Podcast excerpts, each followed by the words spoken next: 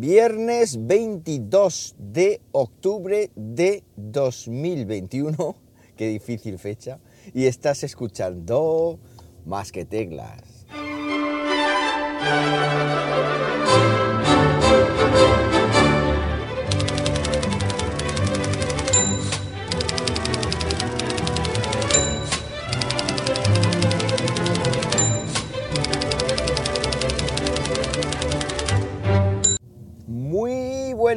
Las 7 y 21 de la mañana cuando estoy grabando esto y lo estoy haciendo como siempre aquí en Linares, Jaén, hoy con temperatura de 13,5 grados Celsius en una mañana en la que acabo de repostar. ¿Y dónde he repostado? En Repsol, efectivamente. ¿Y con qué has pagado, José Manuel? Pues he pagado con Wilet, ya sabéis la aplicación con la que eh, cómodamente mm, coges tu móvil, traca atrás y pagas en la gasolinera Repsol.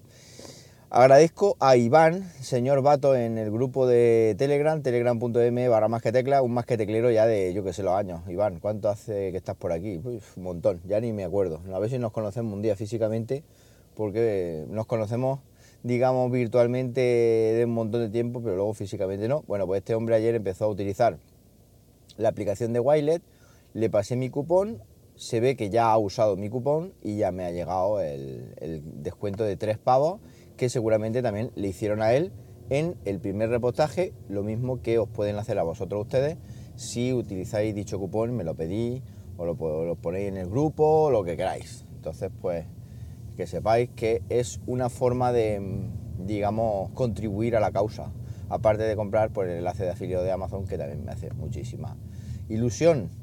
Y ayudáis a este pobre podcaster, pobre y viejuno podcaster. Bueno, pues está disponible Twitter Space. ¿Y qué es eso?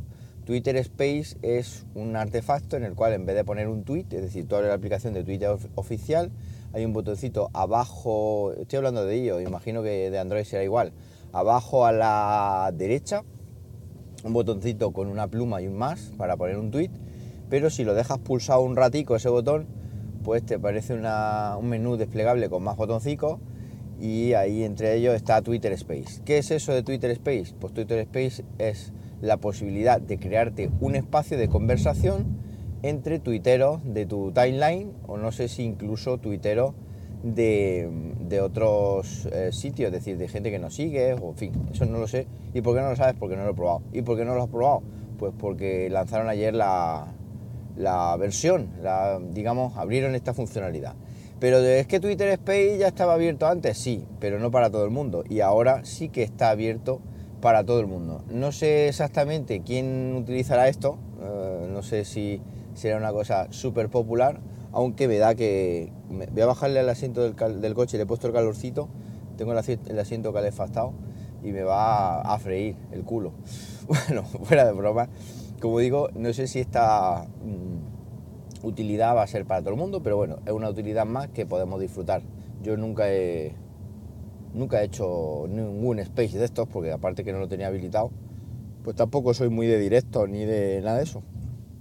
Cosa que me gustaría, me gustaría tener un canal de Twitch y me gustaría hacer directos y me gustaría hacer tantas cosas y aprender a programar en Swift y hacer mil cosas que no he hecho, pero que necesitaría otra vida otra vida y más. Por ejemplo, ayer cuando estuve de niñero jugando al Angry Birds con mi sobrino y mi hija, que vinieron a verme a Linares, jugando al Angry Birds con el Apple TV 4, gracias a la suscripción de Apple Arcade que tengo y al mando de la Xbox eh, de Microsoft.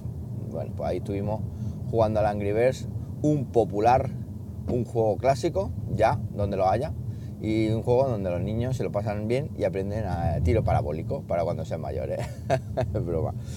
Bueno, más cositas que os voy a contar esta mañana de igual un podcast corto o igual no, yo imagino que sí, podcast de noticias y de curiosidades como veis.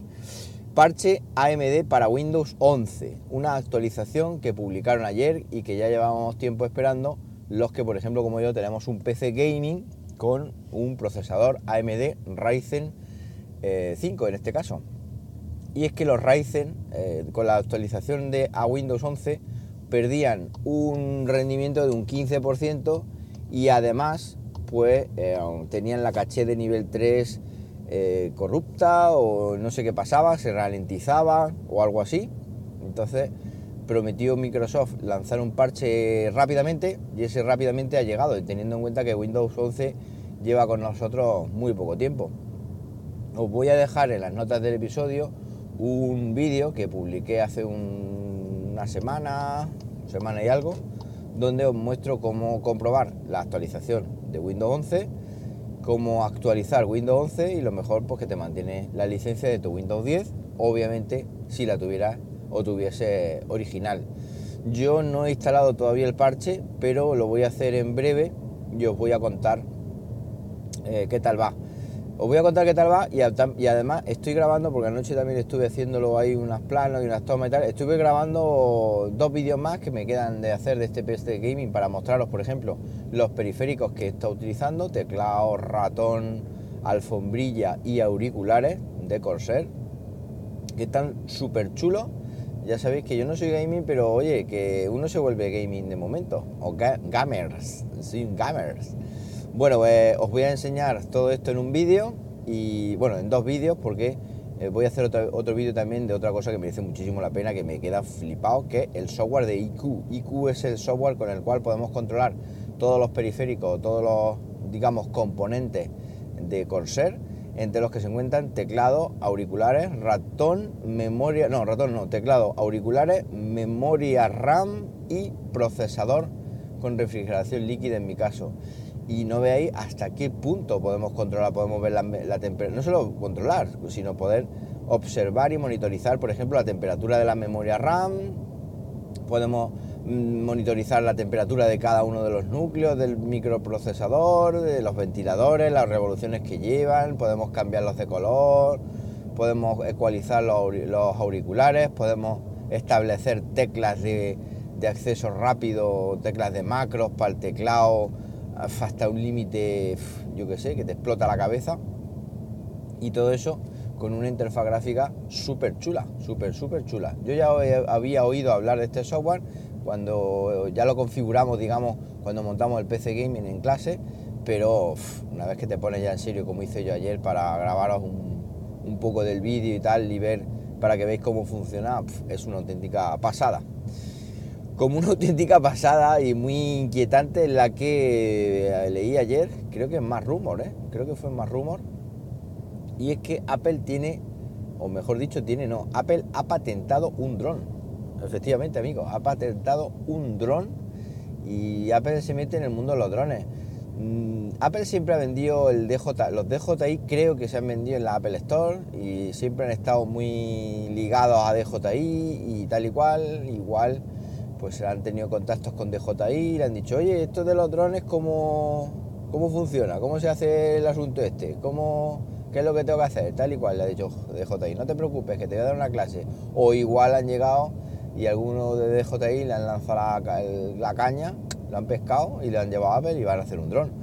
No me extrañaría nada, y más cuando, cuando Apple, bueno, no me extrañaría nada. Es un poco raro que, que Apple haga este tipo de productos, porque bueno, también es un poco raro el tema de los coches. Pero bueno, eso de momento son rumores que a lo mejor quedan más lejos, pero un dron tampoco sería nada del otro mundo. Eso sí, eh, a nivel software posiblemente serían los mejores a nivel de aplicación y a nivel de hardware pues también serían mm, los más innovadores. Os voy a dejar de todas maneras en las notas de este episodio un enlace donde se puede ver esta noticia y donde se puede ver, creo recordar, un enlace con con la patente o con más información sobre la misma. Igual es algo que, bueno, pues eh, Johnny, vamos a patentar un dron, aunque no lo construyamos, pero y lo bien que quedamos y lo bien que va a ser que hablen de nosotros durante un tiempo los eh, podcasters tristes como este hombre que está al, micrófono.